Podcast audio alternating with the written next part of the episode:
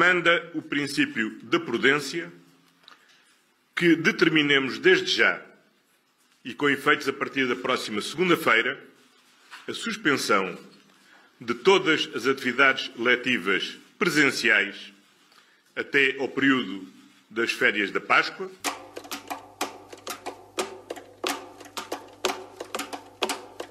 Três, dois, estado de alerta, estado de calamidade, estado de emergência, estado de guerra. Estamos, muitos têm no dito, num momento que é como se fosse uma guerra. E numa guerra temos que ter disciplina. Gostava de sublinhar que, mesmo quando hum, a Inglaterra esteve uh, a sofrer ataques aéreos uh, durante a Segunda Guerra Mundial, os ingleses se mantiveram a trabalhar. Mesmo durante o Blitz, os ingleses mantiveram-se a trabalhar. António Costa mediu os casos, mediu os passos, pôs as escolas de férias e meio país em isolamento. O país já tem, à hora que gravamos, 448 pessoas infectadas e uma morte registada. Em Portugal, discute-se agora se o alerta basta ou se é preciso declarar o estado de emergência. Marcelo parece tentado. E é, ao analisar essa situação e para analisá-la, que decidi convocar o Conselho de Estado para a próxima quarta-feira para que se debruce também sobre a eventual decisão de decretar o estado de emergência. António Costa, nem por isso. O estado de emergência eh, e o estado de sítio não são decretados em Portugal desde o 25 de novembro de 1975. Sim. É uma medida extraordinariamente grave porque implica a suspensão de um leque que pode ser eh, muito vasto. Lá fora, alguns países mostram que pode ser pior. Em Itália, França e Espanha, a quarentena já é obrigatória. Na Europa, os 27 fecham fronteiras externas, mas dividem-se na resposta, seja nas fronteiras internas, na saúde pública, na resposta económica. Atenção ao que aí vem. A política pode nunca mais ser a mesma. E nós? Seremos? Este episódio tem o apoio da TAP Air Portugal.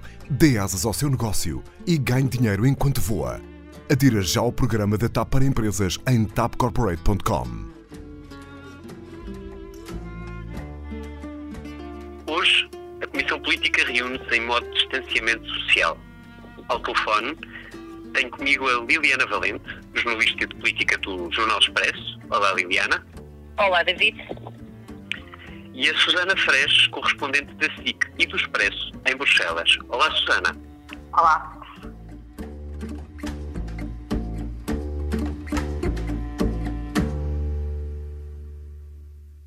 Começamos por cá, Liliana. Começa por eh, contar-nos como está o governo a olhar para a situação, a geri-la, não só relativamente aos portugueses, mas também à situação económica e uh, à situação, uh, claro, política internacional. Um, olá a todos. Um, acho que é preciso, se calhar, começar por dizer que há uma diferença em relação um, às coisas que foram, às decisões que foram tomadas na semana anterior. Um, acho que tudo andou mais depressa um, e as próprias pessoas também estão a pedir mais ao governo. Uh, nós começámos a semana passada por uh, António Costa a resistir de alguma maneira ao encerramento das escolas, uh, remetendo uma decisão para os técnicos da saúde. depois tomou essa decisão ainda a semana passada e esta semana já começamos um, a falar da necessidade de declarar o estado de, de emergência. Há muita gente a defendê-lo, a começar pelo próprio Presidente da República. E António Costa diz que, para já, e esta é uma expressão que ele tem usado, um, prefere que, que, que escalar as medidas seja para um estado de calamidade. Um, acho que tem sido um pouco esta resposta do governo, que tem sido, como nós dizíamos a semana passada, um, gradualmente, acentuando as medidas, mas gradualmente, ou seja, não dando um salto logo maior. Um, mas também é de referir aqui duas questões. O governo está, neste momento, a fazer um, um equilíbrio entre aquilo que são as medidas para, para evitar uma propagação mais rápida do vírus uh, no país e, por outro lado, tentar não, não mandar abaixo a economia totalmente. Um, este é um equilíbrio muito difícil, porque se por um lado António Costa pode ser acusado de, de, estar a ser alarmista se fizer medidas muito, muito agressivas, por outro lado também pode estar a ser acusado de estar a ser economicista por eh, não estar a ligar, não estar a ligar à saúde uh, da economia. Eu acho que estes dois este equilíbrio entre uma coisa e outra tem sido muito difícil de, de gerir. António Costa, a semana passada, uh, falava muito da questão europeia, uh, remetendo sempre um, na questão da parte económica mais para lá fora e na parte de, de, de ataque à, à, à, pandemia cá uh, para os técnicos da saúde. Uh, acho que no final da semana se notou que o Primeiro-Ministro quis tomar mais a rédea política da, da, da situação um, ao contrariar de algum modo a decisão dos técnicos e decidir o encerramento das escolas. E durante o fim de semana vimos também um escalar de, das medidas, uh, sobretudo por uma decisão muito política. Uh, agora estamos a falar na véspera uh, de, do Conselho de Estado, que será esta quarta-feira e é exatamente no mesmo dia em que no Conselho de Estado que porventura podemos ter mais resultados positivos porque desde segunda-feira que houve um alargamento dos testes a todos os suspeitos, a todos os casos suspeitos e portanto isso também pode acelerar um bocadinho uh, as coisas. Hum. Liliana, só uh, para esclarecer e pedir-te uma resposta rápida sobre isso. Uh, há alguma percepção de se Portugal agiu uh, mais cedo do que outros países em situações mais difíceis, ou seja, se o governo viu uh, um momento para entrar em ação e colocar meio país de quarentena mais rapidamente para travar. E, e, e acrescento esta pergunta rápida. Do ponto de vista político, um, tu acreditas que o, o que vai sair daqui é um país político unido? Duas perguntas. Um, em relação à primeira, um, que, sim, nós tomamos algumas medidas mais cedo do que, do que os restantes países, nomeadamente do que Itália e Espanha. Um, o encerramento das escolas, um, é preciso recordar que nós ainda uh, tínhamos, uh, salvo erro, duas centenas, de, não chegava a duas centenas de casos, portanto, ainda não tínhamos registado uh, nenhum, nenhuma pessoa uh, que tinha morrido com, com, com, com Covid. Uh, portanto, sim, foi, foi, algumas coisas foram mais cedo. Um, e também há aqui uma diferença, porque, por exemplo, em Espanha, só agora é que estão a decretar um, o estado de alerta deles, que é um, um bocadinho mais uh, agressivo do que o nosso, é quase semelhante ao, ao estado de emergência, mas também já numa fase muito posterior. Isto para responder à tua primeira, primeira resposta, primeira pergunta.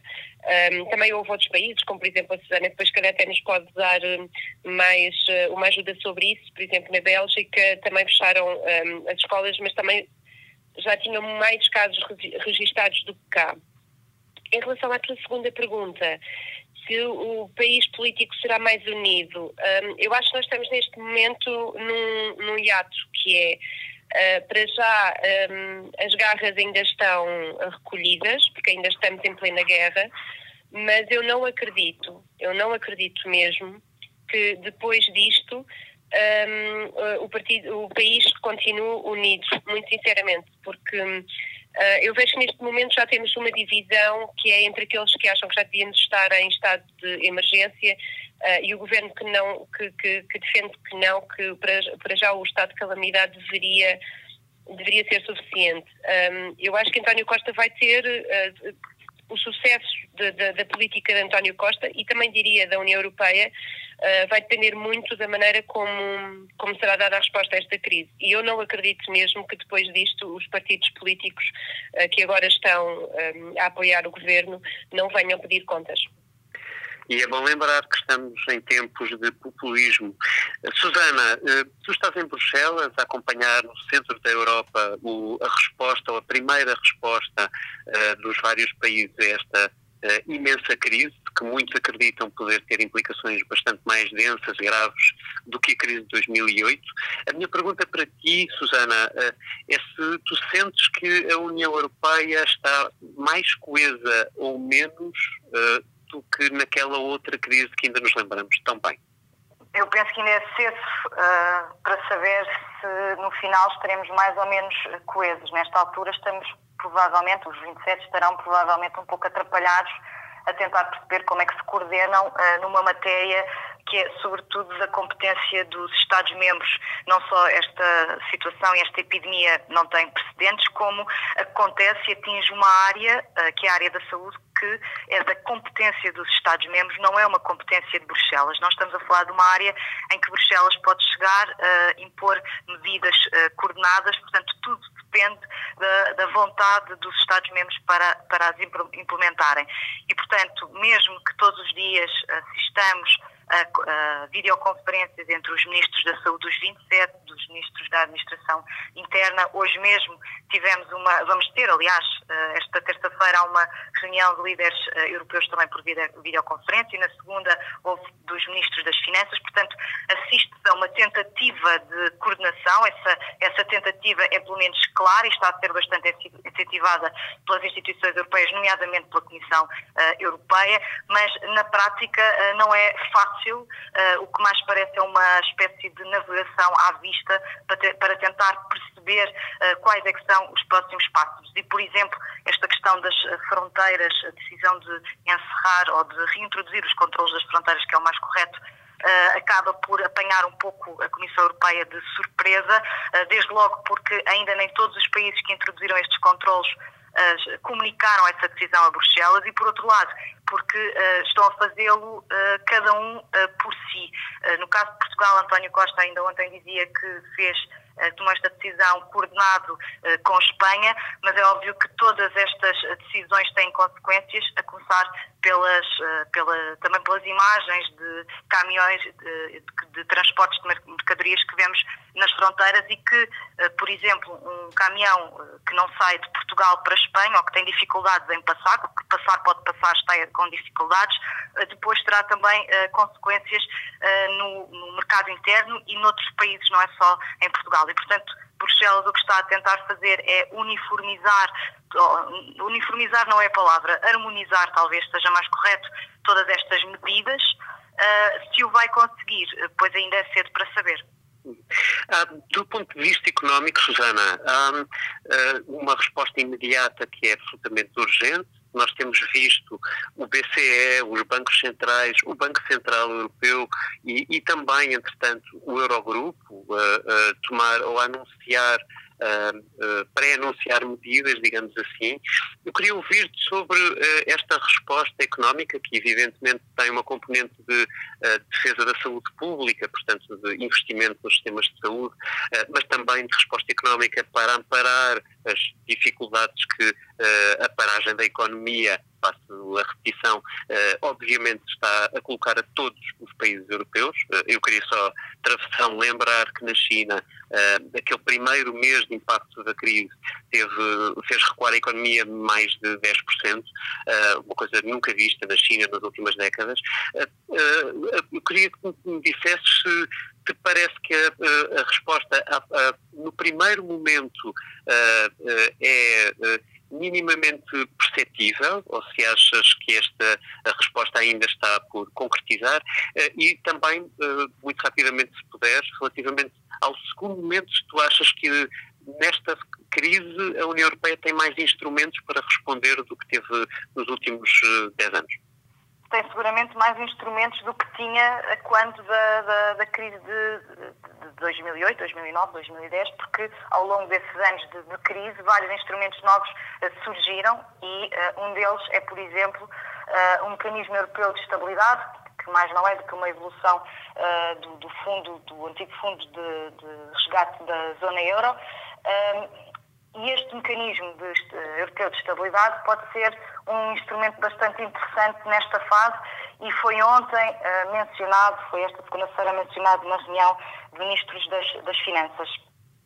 E porquê, e porquê que eu falo deste instrumento? É óbvio que uh, a União Europeia, eh, ou melhor, em termos económicos, eh, sabemos que continuam a faltar eh, muitos instrumentos. Por exemplo, continua a não haver um orçamento da zona euro, mesmo o orçamento que está a ser preparado não tem uma capacidade de, ou uma função estabilizadora em caso de, de crises e, portanto, nós sabemos que ainda faltam instrumentos e ainda está muito fazer, quer em termos de aprofundamento uh, da União Económica e Monetária, quer até da União Bancária, mas depois há alguns instrumentos que, que existem, que nunca, que têm funcionalidades que nunca foram utilizados e o Mecanismo Europeu de Estabilidade, o Fundo de Resgate é o exemplo disso, porque ainda ontem o seu diretor dizia que há 410 mil milhões de euros que estão aqui eh, disponíveis. Eh, não sabemos exatamente para que é que estão disponíveis, nem de que forma é que vão poder ser mobilizados eh, nesta crise, mas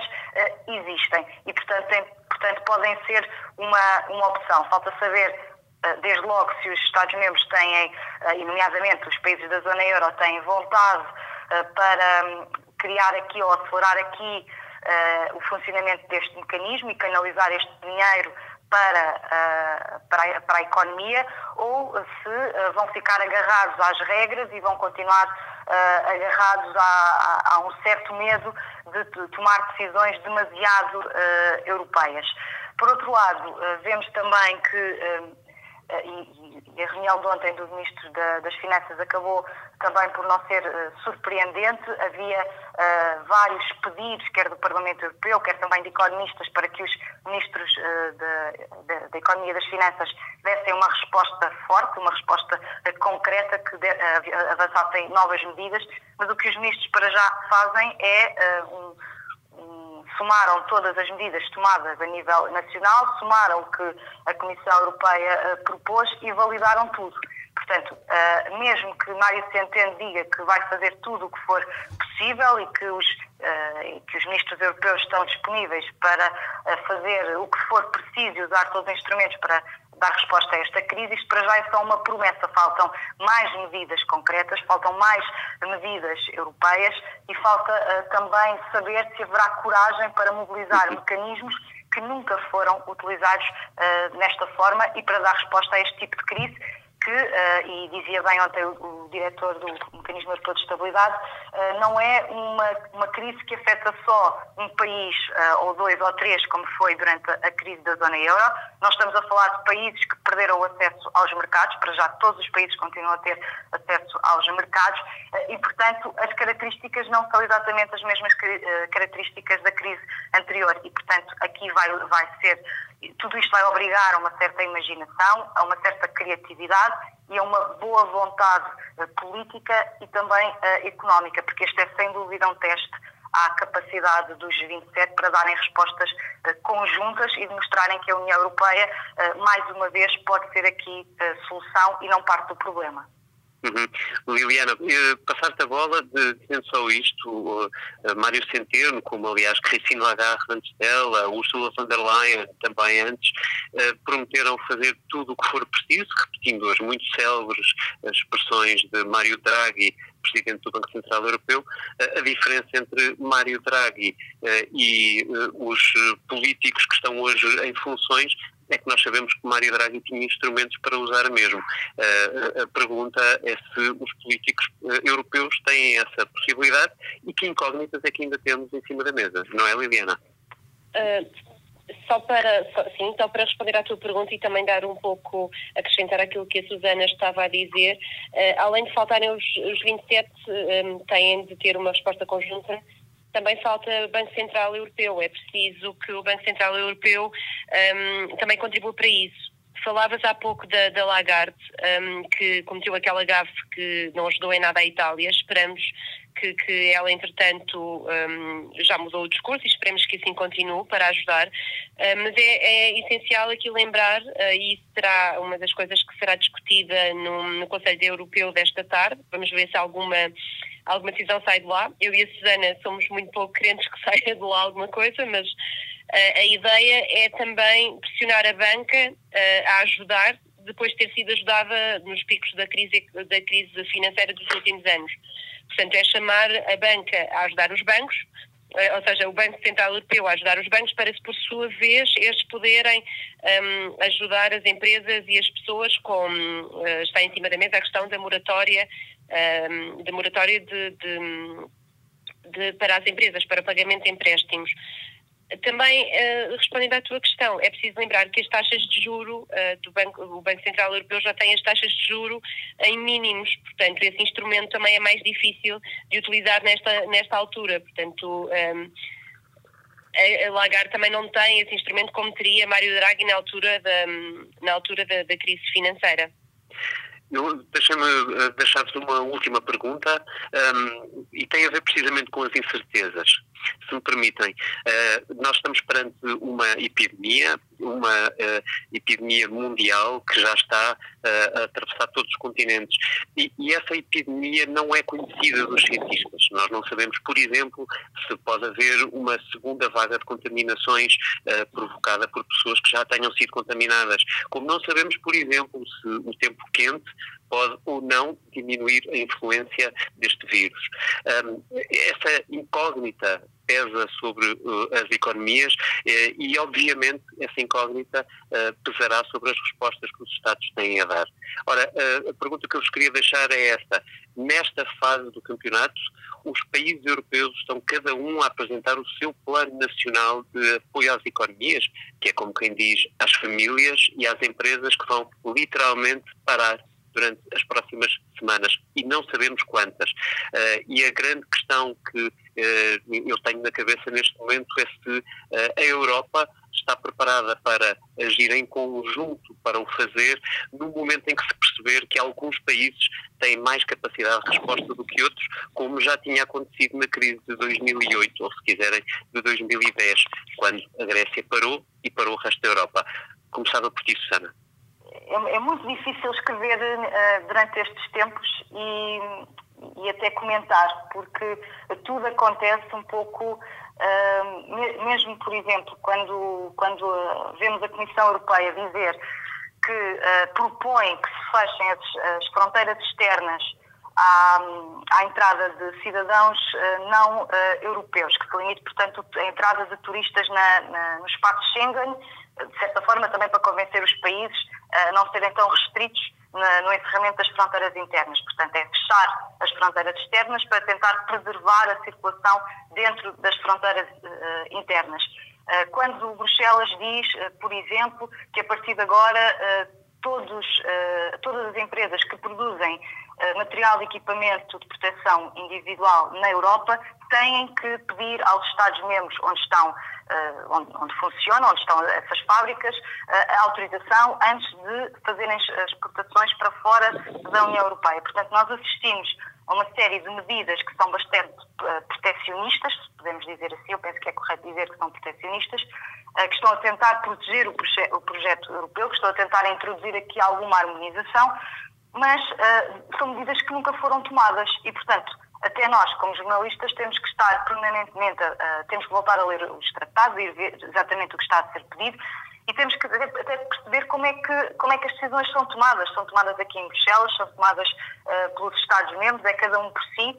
E, por exemplo, a, questão uh, do encerramento das fronteiras externas, mesmo que Bruxelas proponha que isto seja feito, Obviamente, os europeus que estão fora uh, do continente podem regressar, as mercadorias também podem, uh, também podem uh, entrar, mas todas estas decisões não são decididas aqui em Bruxelas. Mais uma vez, estamos no domínio da competência dos Estados-membros e são os Estados-membros que têm que avançar com estas medidas. E, portanto, vai ser muito difícil uh, fazer esta coordenação. Hoje vamos ver o que é que vai sair da reunião uh, dos 27, até porque os 27 não, têm, têm perspectivas diferentes uh, sobre isto. Cada um dos países vai ouvindo as suas, as suas entidades científicas ou a sua comunidade científica uh, e mesmo que o Centro Europeu para a Prevenção e Controlo de Doenças uh, tente também aqui harmonizar, depois cada um tem que se adaptar à própria realidade. Vai ser muito difícil, isto é, é realmente um, exercício muito difícil de, de manter todos os países uh, harmonizados. Também não sei se essa harmonização pode ser total, provavelmente não, porque uh, cada um uh, tem uma, tem, vai ter uma, vai dar uma resposta e vai ter uma consequência e tem uma realidade diferente. E depois no final então isso verá como é que estes países em termos económicos vão sair cada um deles da crise será, que, todos os, será que os países que têm mais casos vão ser mais afetados? Muito provavelmente sim. O caso de Itália é dramático. Ontem, por exemplo, perguntava-se a, Mário Centeno se já podemos falar em linhas de crédito para apoiar a Itália. Neste momento não estamos a falar nisso para Portugal nem para, nem para qualquer outro país. E depois também tem a ver com a maneira como cada um destes países partiu para a crise.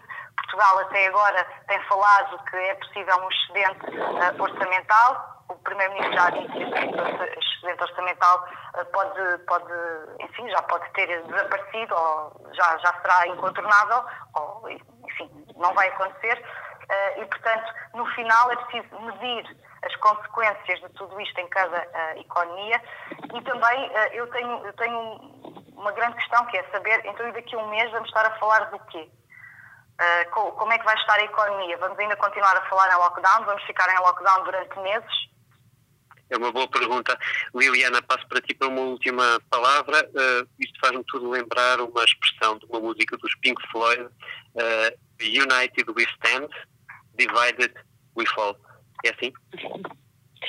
Eu acho que sim. Eu estava a ouvir, hum, eu estava a, ouvir a, a Susana e hum, ela estava a falar da, da necessidade de harmonização um, de medidas, mas uh, pegando um bocadinho naquilo que tu estavas a dizer, eu acho que a harmonização não pode ser total, uh, até porque as circunstâncias são diferentes de país para país.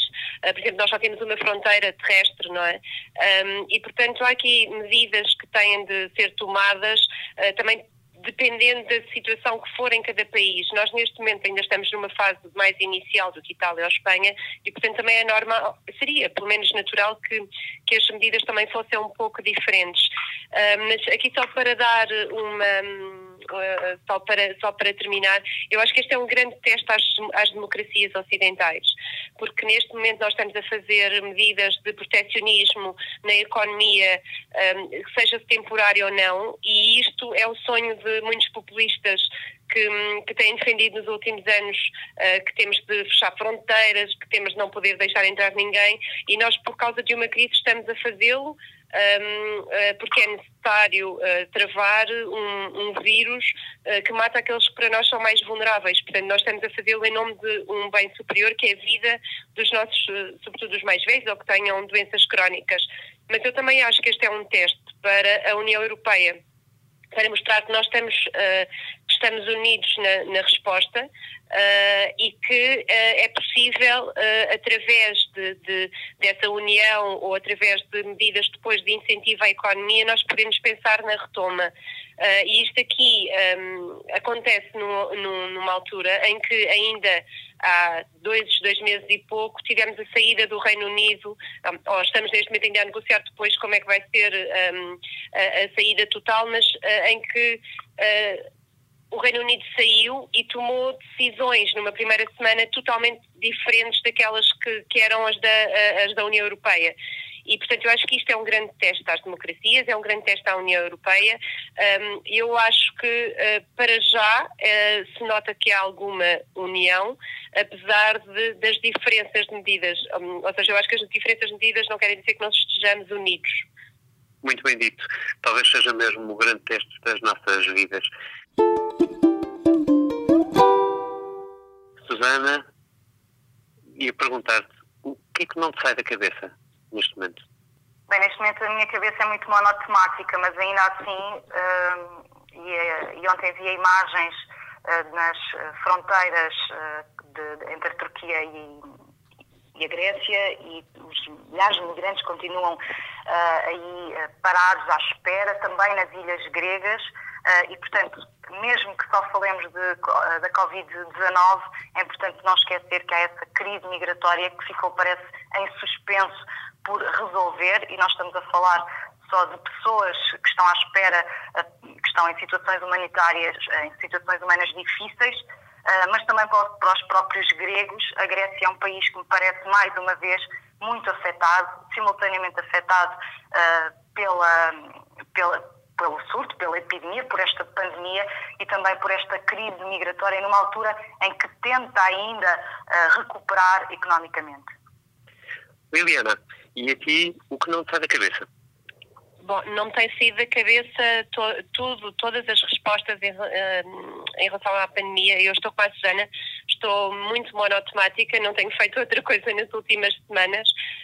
Um, e a mim o que não me sai da cabeça é, se calhar, um, eu quero dizer isto um, não sabendo o que é que vai acontecer a seguir. Eu acho que tem, temos sorte em, em, estar num país que faz parte da União Europeia e que não tem uh, um presidente à frente que se chama Donald Trump, nem se chama Jair Bolsonaro. Uh, e isto não me sai da cabeça porque, tanto no Brasil como nos Estados Unidos, houve uma desvalorização total dos efeitos do vírus, do, do novo coronavírus, uh, e nós não sabemos, na verdade, o que é que se está lá a passar, porque, por exemplo, nos Estados Unidos houve uma resistência brutal de Donald Trump a fazer a fazer testes à população, portanto, neste momento eles têm, eh, não sei agora decor o número de casos, mas porventura poderá ser muito superior, porque hum, a maneira como testavam a população eh, era de tal modo burocrática e durante um tempo não aconteceu, durante mais de um mês, hum, que pode ser muito pior e o cenário nos Estados Unidos pode ser muito pior, até porque os seguros de saúde uh, depois não vão cobrir um, e as pessoas vão ter despesas brutais e isso para mim não me sai da cabeça.